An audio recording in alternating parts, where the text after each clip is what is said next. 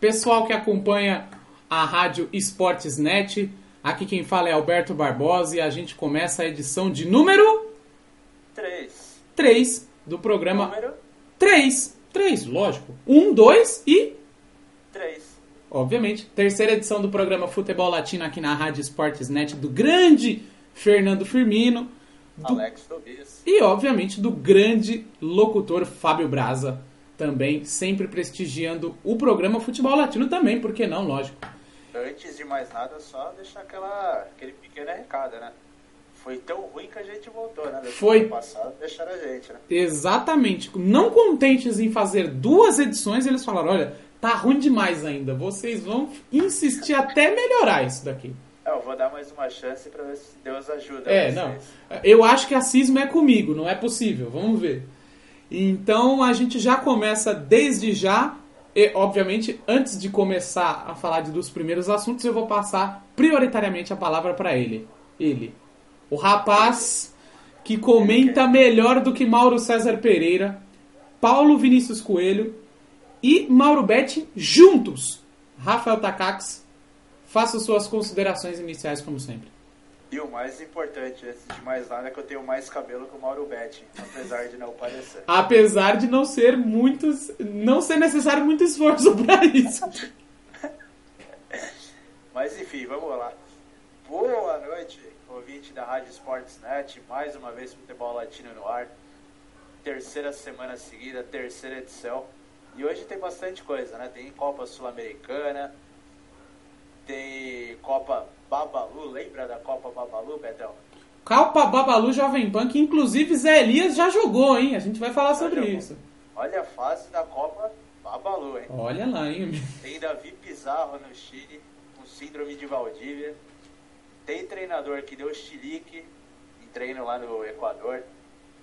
Tem barraco na apertura da Bolívia. E tem chilique na Colômbia. Tem de tudo hoje, hein? Tem muito chilique, né? Futebol latino, futebol latino não vive sem o chilique, é impressionante. É inacreditável como tem chilique no futebol latino. Futebol latino é, é regado a chiliques, é impressionante. É incrível. Então, vamos começar então falando de Copa Sul-Americana, né? Um dos torneios, um dos principais torneios que temos cobertura completa também no futebol latino. É, essa semana a gente já teve alguns jogos na noite de ontem, os resultados que você já consegue conferir no futebollatino.com.br. Mas esse futebol latino, eu tô aqui com uma dúvida, Rafael. Com quantos, com quantos L's tem que ser esse futebol latino? Eu acho que é um, hein? É um, né? Um. Um! Um. Pelo amor de Deus, gente, é um L só, futebolatino.com.br. Você já confere lá todos os resultados da Copa Sul-Americana da noite de ontem. E hoje teremos quatro partidas a serem realizadas. Huracan Quais e seriam? é, exatamente. Huracan e Tigre, sendo que o primeiro jogo foi 5, isso mesmo, 5 a 2 pro Huracan, Uma jogando mão cheia. uma mão cheia lá no Parque Vitória, no estádio do Tigre, foi 5 a 2 pro Huracan. Nacional do Paraguai e LDU, primeiro jogo lá no Casablanca, naquela pouquíssima altitude de Quito, foi 1 a 0, quase nada. Naquela altitude de Quito foi 1 a 0 para LDU. Independiente da Argentina e Arsenal de Sarandi no tradicionalíssimo Libertadores de América. Primeiro jogo 1 a 1 lá em Sarandi. E teremos também o San... Independiente Santa Fé e Nacional do Uruguai. O primeiro jogo 2 a 0 para o Santa Fé em plena Montevidéu, hein? Já, já foi-se o tempo em que o Nacional do Uruguai era quase que imbatível jogando em casa em competição de mata-mata, hein? Os tempos, Verdade. Os tempos são outros. E temos, obviamente, na quinta-feira mais quatro jogos. Júnior Barranquilha e Tolima, primeiro jogo 1 a 0 para a equipe do Júnior Barranquilha. Teremos Juventude Uruguai e Emelec, primeiro jogo 0 a 0 lá no Equador. Lanús e Belgrano, primeiro jogo em Córdoba 1 a 1 e Libertar e Universidade Católica, o primeiro jogo, uma virada espetacular do Libertar em pleno San Carlos de Apoquindo, no estádio da Universidade Católica por 3 a 2. É, fazendo uma análise inicial, Rafael, você consegue ver a possibilidade de algum desses resultados ser revertido? Você acha que já tem alguém, obviamente além do Huracan, porque 5 a 2 convenhamos, Assim, em, né? em níveis de igualdade como existe entre Huracan e Tigre, é realmente um resultado muito difícil de ser revertido. Mas além desses resultados, esses resultados mais parelhos, você vê algum que possa ser revertido, alguém que possa inverter vantagem? Quem que você já vê mais perto da classificação? Olha, na minha opinião, dois jogos eu acho que tem chance de mudar o placar. Que seria o Juventude do Uruguai contra o Emelec do Equador. O Emelec decide fora, mas é, mais forte, né, que é o adversário. A qualidade técnica do Emelec é bem melhor que a do time uruguaio. Uh, e Lanús e Belgrano. Apesar do Belgrano decidir fora, é um jogo que eu acho parelho. Eu não vejo muita diferença técnica entre as duas equipes. E acho que o Belgrano pode aprontar para cima do Lanús. Também tem um confronto interessante entre Independente, que vem embalado após vencer o clássico, né? Não só vencer, como convencer também, né? Um 3 a 0 em positivo em cima do Racing. É verdade, verdade. Foi um resultado para não deixar nenhuma dúvida, né? Não tem nenhuma desculpa do torcedor do Racing. É, o Independente é, acho que consegue tirar o Arsenal do Sarandi. E tem um jogo que eu vou torcer absurdamente pro Libertar. Olha, olha, olha o coração irritado com o último pênalti pra Católica. Olha lá, hein, gente. Rapaz, quem ouviu a segunda edição do Futebol Latino na semana passada lembra do absurdo que foi marcado. Lembra do assalto à mão armada que foi cometido. Aquele pênalti no Mendes que só o juiz viu e nem a mãe do Mendes, se tá em campo, marca aquele pênalti. Mas aí eu acho que vai dar libertar. Mas acho que são esses, cara. No resto, o Huracan é, tá muito tranquilo contra o Tigre. O ALDU, acho que mesmo jogando fora, passa do Nacional do Paraguai. Aí já falei que dá Independente contra Arsenal Sarandi. Santa Fé, para mim, passa do Nacional. Uh, Barranquilha decide em casa contra o Tolima, passa. Aí Emelec, eu falei que passa em cima do Juventude do Uruguai. Uh, Belgrano em cima do Lanús da Belgrano. E Libertar em cima da Católica, sem dúvida nenhuma. Só falta dar tudo ao contrário e me derrubar na semana que vem, né? Eu vou ganhar fama de neto do futebol latino. É, é basicamente tira, é, fazendo essa interrelação do que você falou, é muito difícil mesmo a gente ter qualquer tipo de surpresa. Dando aqui meus prognósticos particulares, o Huracan, obviamente, é a, é a barbada, né? LDU e Nacional do Paraguai, a fase do Nacional do Paraguai no clausura não é muito boa, eu acho que a LDU consegue passar também. Independiente e Arsenal de Sarandi, o resultado não foi bom para o Arsenal de Sarandi na ida, eu acho que vai pesar mesmo o Independiente. É, o Independiente da Argentina vai passar de Avedianeda. O Santa Fé conseguiu um resultado espetacular em cima do Nacional. Não vejo o Nacional com força o suficiente, até porque o, o, Santa Fé é uma equipe muito forte jogando no El Campín. É, Júnior Barranquilha e Tolima. O Barranquilha tem uma equipe mais técnica realmente que a equipe do Tolima, né? Que já sofreu para passar do fraquíssimo Carabobo na fase anterior. E precisando ganhar agora, ia ser muito difícil. Ia ser uma zebraça se o Barranquilha não passasse. Juventude e Emelec, realmente o Emelec tem mais time também. Acredito que se o Emelec principalmente fizer 1 a 0 vai ser muito difícil não passar.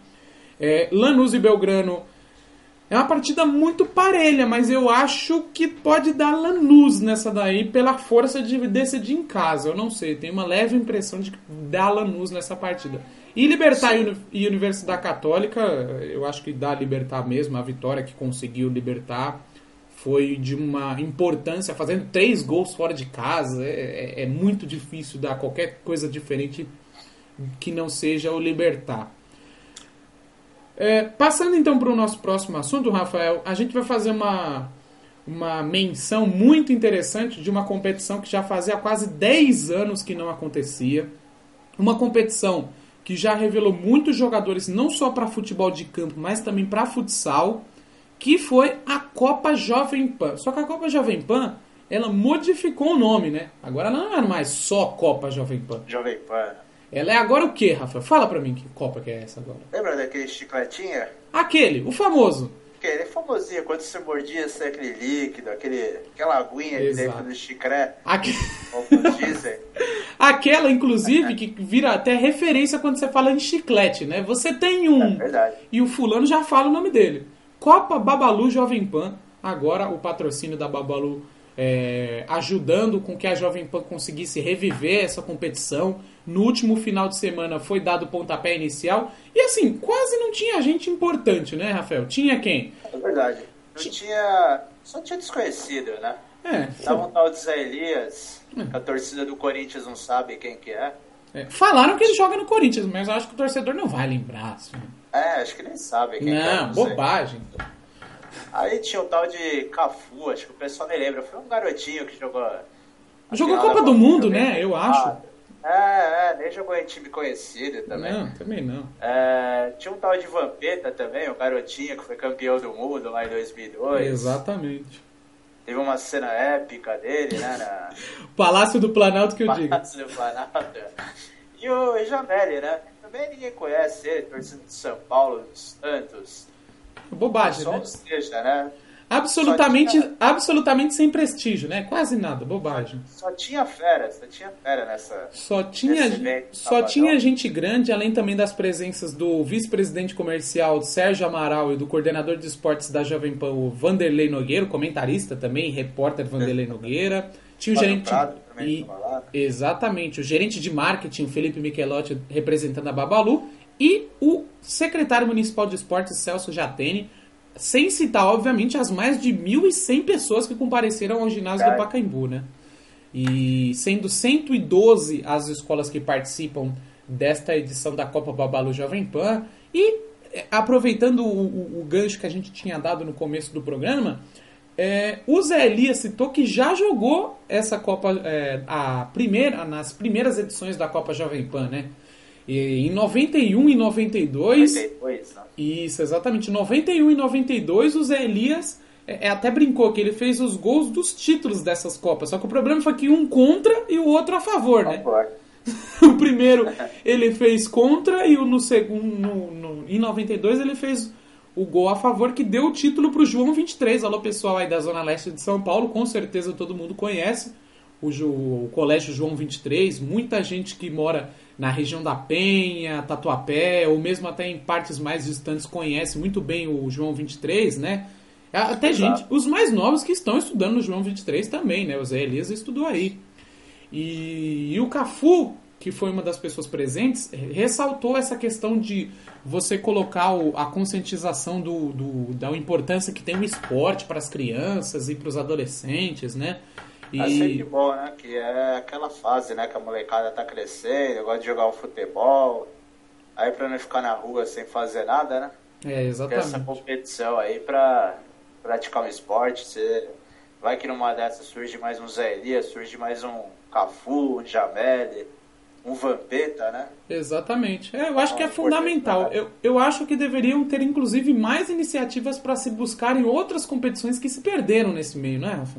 Exato, exato. Acho que não só, é é isso que você falou, não somente a Copa Babalu Jovem Pan, mas outros veículos de comunicação usando a força deles com grandes marcas aqui do Brasil seria bacana, né? Desenvolver novas competições aí pra molecada jogar bola sem parar, né? Exatamente. E eu além acho. De tirar, além de tirar a molecada da rua, né, que é o principal, formar cidadão, né, como o pessoal disse lá no sábado, é importante, vai, vai que surge mais algum Neymar, alguma outra coisinha assim, pra ajudar a seleção também no futuro, né? Até porque a nossa necessidade atual é grande para isso. Né? É, Nossa necessidade. urgente, eu diria que é meio urgente isso daí. Exatamente. E outra questão também que é, além dessa formação como pessoa, realmente como cidadão, dando uma consciência do espírito de competitividade, toda a importância que tem a formação de um atleta como pessoa mesmo, é que isso possa ser ampliado para outros esportes, né? Sim, sim. Envol- basquete, vôlei, handball. Exatamente. Principalmente é, é, esses que são já. é, é, é, na verdade, futebol, handball e vôlei ainda tem uma dominância muito maior de prática esportiva nos colégios do que Sim. propriamente o basquete, né? O basquete já teve muito mais força de prática quando teve suas gerações douradas e, enfim, tinha mais exposição. Mas eu acredito que isso é um pontapé é, que fica complicado. Aí já, já mexe com o governo e aí já começa a me dar aquela coisa na cabeça de... "Ah, olha... É, É, complicado. dá aquela, você dá aquela pulguinha atrás da orelha, né, quando acontece com É, aquele coisas, negócio. A gente é tão pessimista nessa coisa que a gente já começa a pensar. E, mas será que isso também não vai ser mais uma oportunidade para eles inventarem 4.800 licitações, arrumarem Exatamente. 25.830 patrocínios fantasma e, amigo... ó. Exato. Eu, por isso que eu prefiro, por mais que o governo queira ter uma boa intenção de se meter nessas coisas, mas eu acho que seria mais legal os veículos de comunicação usando a sua força pegarem patrocínios, usarem o nome de grandes empresas para promover esses eventos. Acho que é mais seguro pro, pro bem da competição, pro bem do esporte aqui no Brasil. Exatamente. Infelizmente, né? É. Mas A gente gostaria de não ter que falar isso, né? Mas a É, gente exato, prefere a iniciativa privada mais aproximada nessa questão mesmo. é. É, então, fazendo aquela ponte... Mas ponte aérea pequena. aquela ponte era São Paulo Santiago. São Paulo, Santiago. Mas assim, quase nada, né? Bobagem. Quase nada. Viagenzinha que você faz para um dos únicos países que não tem fronteira. Então, você já prepara teu, teu suportezinho aí. Vai... É um, é um tirinho. É um tirinho. E lá em Santiago, um dos, um dos mais tradicionais, apesar de não ser muito conhecido do público brasileiro, mas é um dos clubes mais tradicionais de Santiago, Santiago Wanderers. Tá com um problema, Rafael, que eu acho que o torcedor do Palmeiras conhece muito bem, não conhece, não? bem, conhece. Conhece bem pra ajudar ainda tá acontecendo no Chile, né? Com um chileno também, Mas, né? né, com o chileno, né? E o mais absurdo, o uniforme do Santiago Wanderers É verde e branco. Ou seja, qualquer coincidência, semelhança é... era bobagem. É bobagem. É Mas bobagem. vamos lá. Falando do Davi Pizarro, quem acompanhou muito o futebol europeu aí no começo dos anos 2000, o volante que jogou muito tempo pela Roma, lembra? Na Sim, Roma. sim. Seleção chilena, Ah, presença constante. Exato. Na Roma, na- chegou a jogar no Manchester City depois, é, vendeu a Fiorentina. Agora, no fim de carreira, voltou para o clube que ele surgiu para o futebol mundial, Santiago Wanderers. Só que tem um probleminha com o Davi Pizarro. Pequena coisa, quase nada. É uma pequena coisinha. Ele até agora não conseguiu estrear pelo time dele. Quando que o Pizarro chegou, hein, Rafael?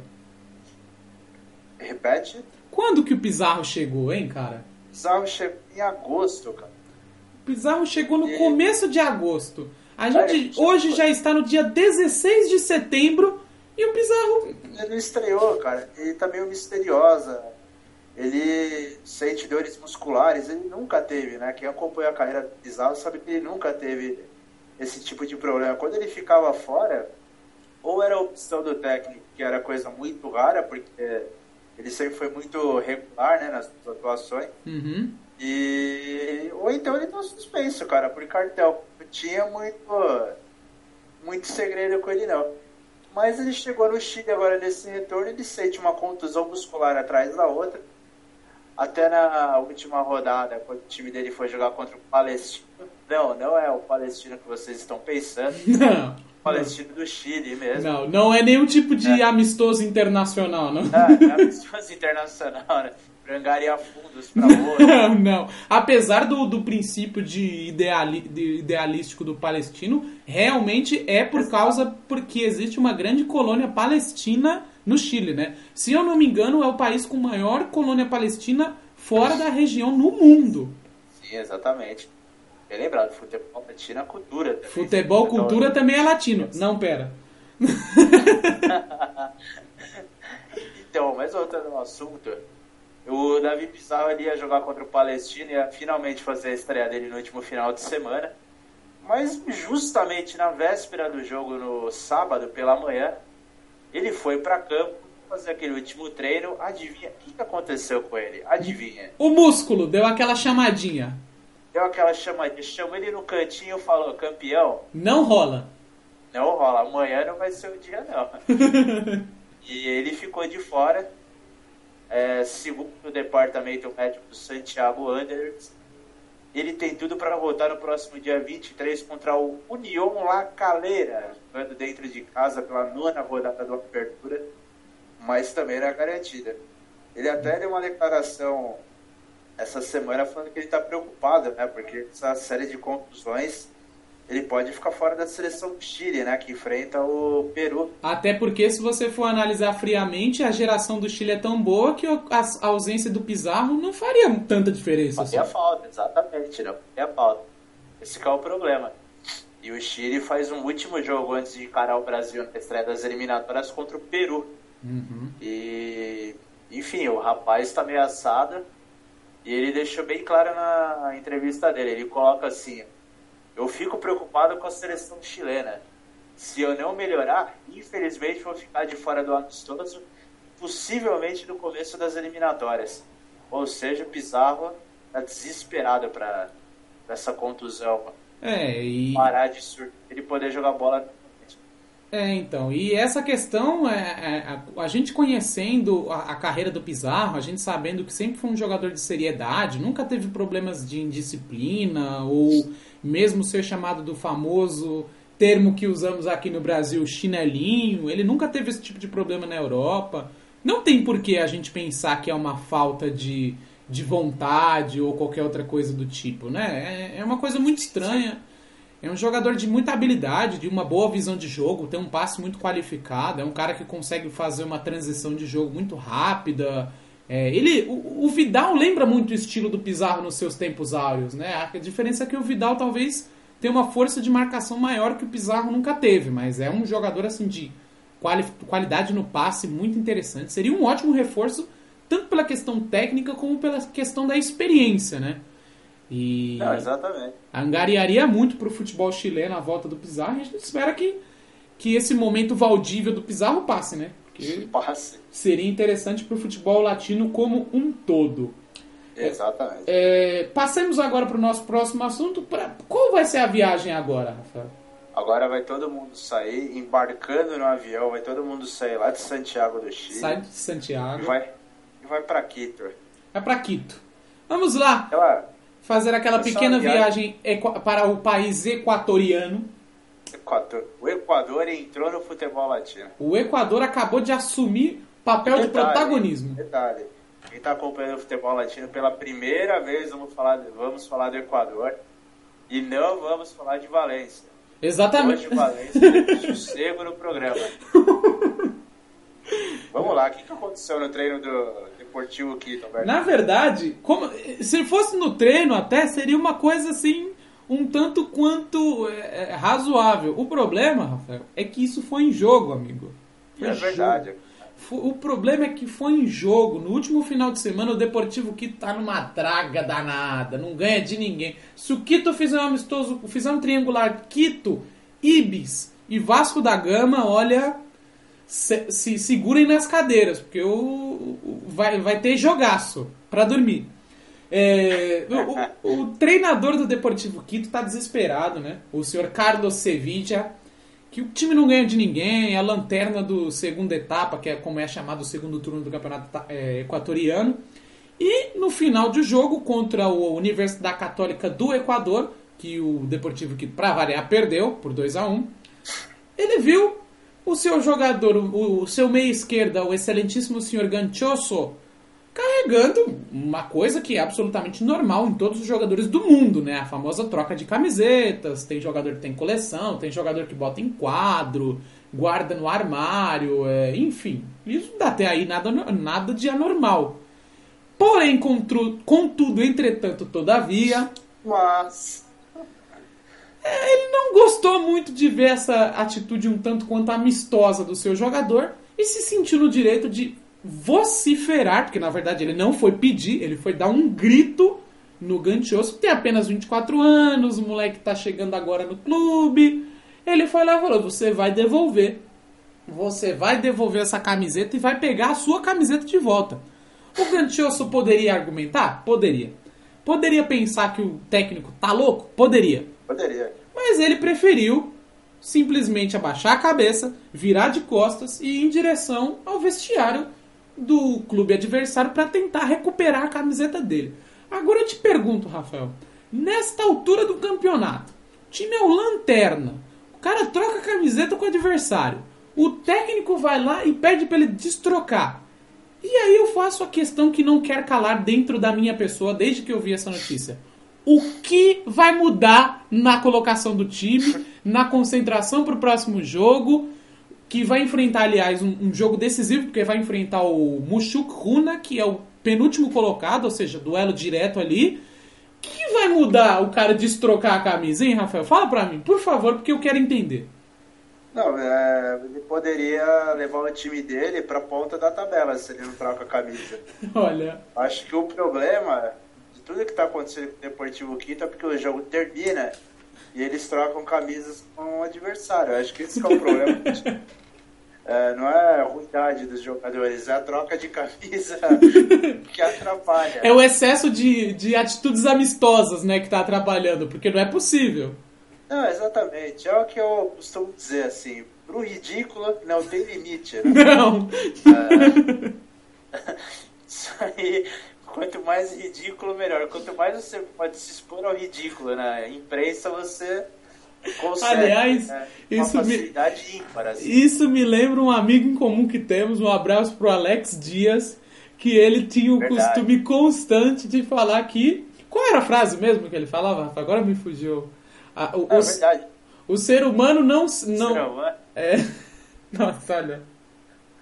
Pô, ele só dava uma pérola. Né? Vou até pedir para ele mandar uma mensagem aqui para. É. É, é, se a gente não conseguir lembrar até o final do programa, com certeza a gente vai soltar é, até o, o, o, na nossa próxima edição do Futebol Latino, se o Fernando já não cortar a gente do ar. Enfim. É, ele... a próxima edição. Se a gente não for mandado embora amanhã, depois desse é. programa do ar. depois desse programa, aí a gente revela para vocês qual é a frase, porque realmente a gente não lembro de cor agora, mas tinha a ver com o ridículo, que inclusive é o que fez o senhor Carlos, Carlos Sevilha. Ah, se você estiver ouvindo futebol latino, faz favor, né, Carlos Sevilha? Para, vai. Faz favor. Vamos treinar o pessoalzinho aí e vamos, vamos se esforçar para ganhar, porque não é a troca de camisa que vai resolver teu problema, não, amigão. Alex Dias também que soltava. Lembra daquela outra fase, que, frase que ele soltava do. Como que era? Do quando você ia ficar com alguma menina que não sei o que, ele soltava lá a frase do. Meu querido, quando. A quando a fome aperta, a vergonha frouxa. Olha, amigo, isso tá uma é. várzea. Vamos passar logo pro próximo assunto, porque senão a gente vão, vão fechar a Rádio Esportes Net de tanta baboseira que a gente tá falando. É... Vamos falar agora de Problema financeiro. Não, a gente não está falando da economia brasileira. Exato. A gente não está. Não, fa... não, não, é mais uma CPMF, não. Não, não. A gente não está fazendo aqui um, um relatório sobre a situação financeira do nosso país, não. Vamos falar de problemas financeiros em clubes de futebol. Ah, mas tá falando do futebol brasileiro de novo. Não, calma, gente, pelo amor de mas Deus. Mas antes, é aquela ponte aérea, né? Quito La Paz. Quito La Paz. Quito La Paz. É, é, a altitude todo mundo se entende ali, né? Já fica, já fica tudo no mesmo naipe. Na Bolívia, tá acontecendo quase como que aconteceu aqui no Brasil com a questão do Bom Senso Futebol Clube que o Brasil, que o Brasil não, que o Rafael tanto ama e tanto gosta. É... Ah, mas eu gosto. eu gosto. Só acho que às vezes. Tudo bem, deixa eu ficar quieto, senão o pessoal vai achar que eu sou filho do Eurico Miranda. Então, na Bolívia, a FABOL, que é a, a organização que, como seria a, a, Associação dos Jogadores Profissionais da Bolívia, notificou que tem a clara e a evidente intenção de paralisar, isso mesmo, paralisar por completo o campeonato boliviano. Algum tempo atrás o problema era com árbitros, porque um árbitro foi agredido na Copa da Bolívia e o, o Tribunal de Justiça Desportiva da Bolívia deu o, o, julgamento favorável ao jogador, não puniu ele, absolveu, deu uma revolta, o pessoal quis parar, tiveram que tirar o cara de, de, de, de digamos assim, tirar o rapaz de circulação, não fazer ele jogar na rodada seguinte para poder os árbitros entrarem num acordo. Foi um fuso é só. Como se não, é, como se não bastasse isso, todo mundo que acompanha o futebol latino. Como é que é o site que agora, ó, bateu um branco aqui, Rafael. Fala para mim o nome do site. Como que é? Vou falar para você. Você digita o W três vezes. Três. Aí você vai pro nome do site. Aí você vai colocar futebol latino. Um L. Um! Um. Apenas um, pelo amor de Deus. Um L só. Um L só. Pelo amor de Deus. Futebollatino.com.br Aí você vai lá, entra lá e pode ler todas as notícias do futebol da América do Sul, México e Estados Unidos. Amigão, você não vai achar isso em território brasileiro, na mídia brasileira. Não vai, não. Você não vai pode achar com toda essa. Hoje eu tô. Hoje eu tô chato, eu vou dar o nome dos caras, quer ver? Você pode entrar no Lancinete, você não vai achar. Você pode entrar no Globo Esporte, não vai achar. Tem uma aí que fala na TV que é a referência do futebol sul-americano. Na TV, na internet, a gente tá melhor que eles já, hein? Olha, e, vou, olha é, é, melhor a gente ficar quieto, que senão a gente já não recebe mais pauta. Mas enfim, vamos. Bianca, é brincadeira, gente. Brincadeira, hein? Pelo amor de Deus, não vai derrubar a gente não.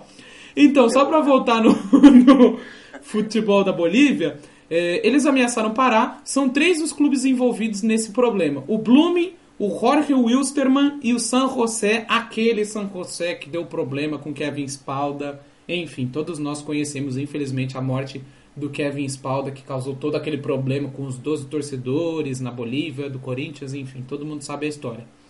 É, é, eu vi duas informações. Alguns veículos dizem que são 280 mil dólares que totalizam a dívida. Outros veículos já falam em mais de 300 mil dólares. O argumento do presidente da, da Fabol era de que essa dívida, na verdade, já havia sido notificada antes dos amistosos da seleção boliviana. Então, agora, como já foi passado o prazo e ninguém se notificou, ele simplesmente se sentiu no direito de falar: não, vamos parar então. O excelentíssimo senhor Davi Paniágua, para citar o nome, dar nome aos bois, né? Só que o problema é o seguinte: o presidente do San José já disse, eu não tenho dinheiro para pagar. Os dirigentes do George Wilstermann já se, já se manifestaram dizendo que também não tem dinheiro para pagar. Os do Blooming nem apareceram. Então eu digo para você, Rafael, como é que vai ficar essa história? Olha, ótima pergunta, viu, cara? Porque de um lado tem os jogadores, do outro tem os clubes. É, a torcida é que eles se acertem, né, cara? Porque é ruim pro futebol boliviano, é ruim pro futebol sul-americano e é ruim para os jogadores, né? Principalmente também, né? Viver essa esse problema de pendência financeira, né? Os clubes da Bolívia nunca teve muito, nunca tiveram, né? Muito, muitos recursos financeiros, enfim. É. E... Então é, o futebol é mais precário, né? Acho que se você for pegar em questão de estu estrutura, né? Sul, ele, o futebol boliviano é mais precário, é sempre mais, é, sabe aquela coisa mais não vou te dizer que é suja, que é pesada, né? De, sempre de com mais dificuldade mesmo, né? É, dificuldade sempre muito grande. A é. seleção sempre foi saco de pancada. É. Né? E, vale lembrar, e vale lembrar também que essa questão que a gente está falando, muitas pessoas podem pensar, ah, mas os clubes brasileiros também. Lógico, a gente sabe que os clubes brasileiros também forçam a parada, a gente sabe que tem problema. Ah, exatamente, exatamente. E assim, essa dívida é da temporada passada. Então isso já vem perdurando desde 2014, 2015. Então era uma coisa que assim, a cotação na época é que a dívida era mais de um milhão de dólares. E as coisas foram apertando, o pessoal foi apertando a fiscalização e foi diminuindo. Mas esse, é, é, é, é, digamos assim, esse, esse restinho de dívida persiste ainda nesses três clubes. Então é muito preocupante que você vê que num período de intertemporada os clubes não conseguiram se organizar de uma maneira é, é, minimamente é, decente para que conseguisse ser pago esse valor, né? É um absurdo, Exato. é um absurdo é, é você pensar que algum trabalhador no século XXI, num, futebol, num esporte que gera tanto dinheiro como o futebol, não tenha condições de pagar o seu funcionário. Em qualquer função do planeta no século XXI é incabido isso. É incabido. É, não existe, não existe. Não existe. É só só na Bolívia essas coisas também, né? Às vezes é impressionante. É. E agora a gente vai para o nosso último assunto do futebol latino, terceira edição, que é uma ponte aérea La Paz, aonde, Rafael? Bogotá. Bogotá, capital Pablo boliviana, a capital. A, tá, é, Pablito, quem costuma acompanhar Narcos, então já sabe, né? Terra de Pablito, o próprio. Neste momento, Wagner Moura se ajeita no sofá. Relaxa, Wagner Moro. Um abraço para você e a gente não vai falar do seu sotaque espanhol, que muita gente diz que tá porco. Pode ficar tranquilo, Wagner. Um grande abraço para você se você estiver acompanhando essa terceira edição do Futebol Latino. E agora falando sobre a terra cafeteira, quem que abriu o berreiro lá no, na Colômbia, hein, Rafael? Desta vez, Jackson. Jackson Martinez. Artilheirão. Artilheiro que brilhou muito no Porto. Agora defende as cores do Atlético de Madrid.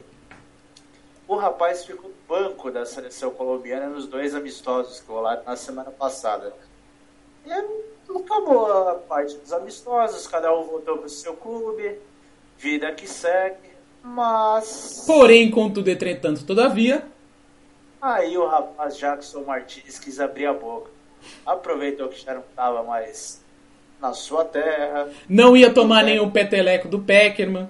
Exatamente. Aproveitou que não ia ter o José Nestor Peckerman do seu lado para puxar uma cadeirinha, chamar ele pra conversar. Dá aquela chegadinha e fala, amigão, baixa, baixa a pelotinha.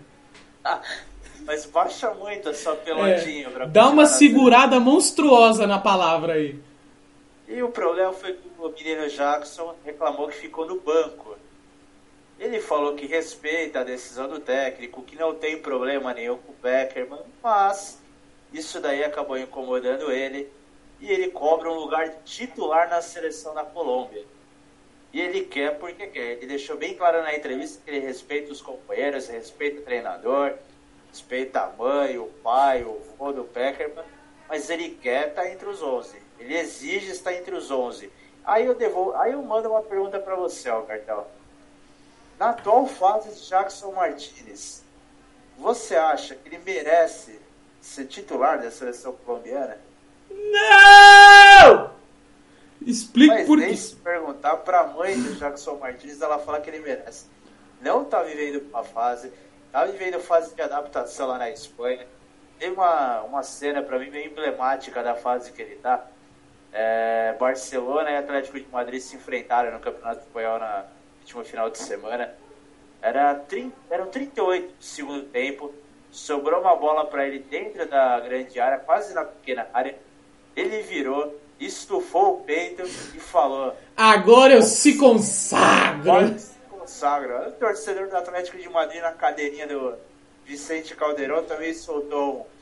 Ele vai se consagrar-se. Aí o menino chutou todo torto, o goleiro do Barcelona pegou sem a menor dificuldade. Não tá vivendo com fase. Não acho que ele merece uma vaga no banco da seleção, para ser bem sincera espero de coração, gosto do futebol dele, acho que é um, um goleador nato, é, tem facilidade de marcar ponto, a última temporada dele no deixou isso bem claro. Mas não tá vivendo uma fase legal. Acho que é o momento dele, ao invés de ele ficar abrindo a boca para a imprensa, acho que é o momento que ele tem que ficar quietinho, tentar se adaptar no seu clube, voltar a jogar sua bola e parar de falar bobagem. A seleção da Colômbia agradece. É, e, e, e, vale lembrar também, né, que a concorrência para o Jackson Martins está falando isso. É, é, olha, eu prefiro, com todo respeito, eu prefiro o Falcão Garcia numa péssima fase do banco do Chelsea do que o Jackson Martins. Não, e outra, digo mais, ainda tem nesse bololô aí o Carlos Baca, que não chegou ah, mal na Itália, né? Chegou marcando Exato. gol. Tudo bem que ele está num campeonato mais enfraquecido tecnicamente, que é o campeonato italiano, a gente sabe que vive muitas dificuldades e não é de hoje, mas é um jogador que também tem convocações constantes para a seleção colombiana. Fez gol no último amistoso contra o Peru. O gol foi dele no dia do aniversário dele, inclusive. É um jogador que parece que ter se adaptado muito mais fácil ao futebol italiano do que o Jackson Martinez ao futebol espanhol. É. E o, o Jackson Martinez precisa abrir o olho porque daqui a pouco nem convocado ele não vai ser, né? Verdade, então... é engraçado porque o Baca ele tá jogando no futebol que ele é muito mais duro, né? A marcação é muito mais dura na Itália do que na Espanha. Exatamente. E ele conseguiu. E, e ele fez o caminho inverso, né? Saiu da exato, Espanha, exato. que era um país com uma marcação mais aberta, foi pro Milan É, disputando Tá posi bem, tá disputando bem. posição, tudo bem. A gente não quer, pelo amor de Deus, hein, gente? Pessoal que acompanha o futebol latino, a gente não quer fazer comparação, porque eu, particularmente, acho que não tem comparação. Mas chegou com concorrência do Luiz Adriano, obviamente. Tinha sido contratado outro centroavante para a posição também. Então já tinha uma competição em aberto, os dois chegavam no mesmo nível de competição. E o Luiz Adriano, obviamente, com aquela moral de ter sido artilheiro da Liga dos Campeões na- quando jogou pelo Shakhtar. E eh, o Baca vem fazendo uma campanha muito boa. Eu acredito que hoje é o titular, não tem como você tirar a posição, porque o Jackson Martinez deu essa choradona nervosa. Então, Jackson, como diria o nosso amigo Denilson, menos. Menos.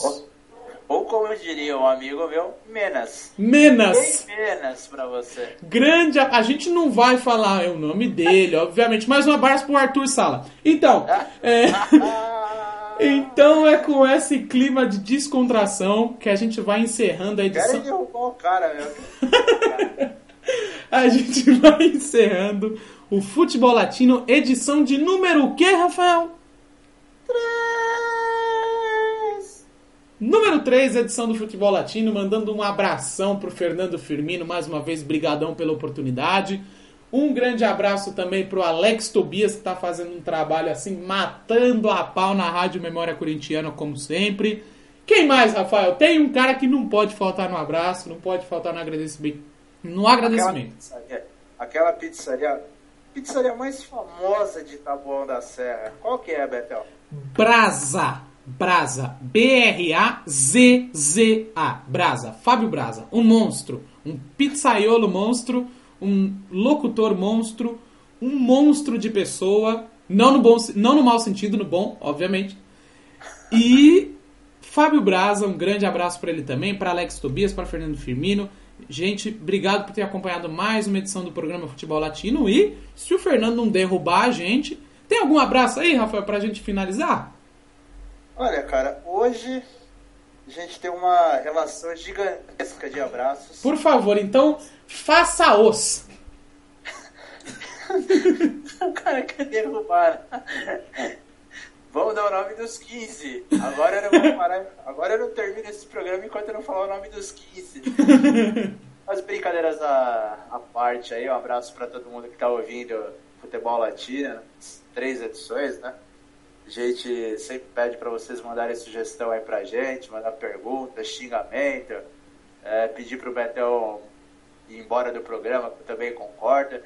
É... Que traíra! Que É, então, mas traíra. mandar um abraço para todo mundo em geral, todos os ouvintes. Vamos torcer pro Fernando não mandar a gente embora, né? Porque eu acho que a gente está extrapolando na brincadeira a cada programa que passa. E mandar um abraço pro Brasa e pro, pro Alex. Alex da Massa. Alex, O grande Alex Tobias. o grande Alex Vamos Tobias. também, falando em Alex, mandar um abraço pro Alex Dias, né? Alex Nossa. Dias, mandar um abraço pro Kleber, pro Kleber Pereira, mandar um abraço pro Denis, mandar um abraço Denis.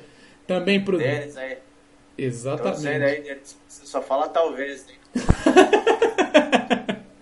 Mandar um abraço pro Denison Posani, pro Anderson Rodrigues, mandar um abraço pra todo mundo. E é isso aí, gente. A gente vai ficando por aqui.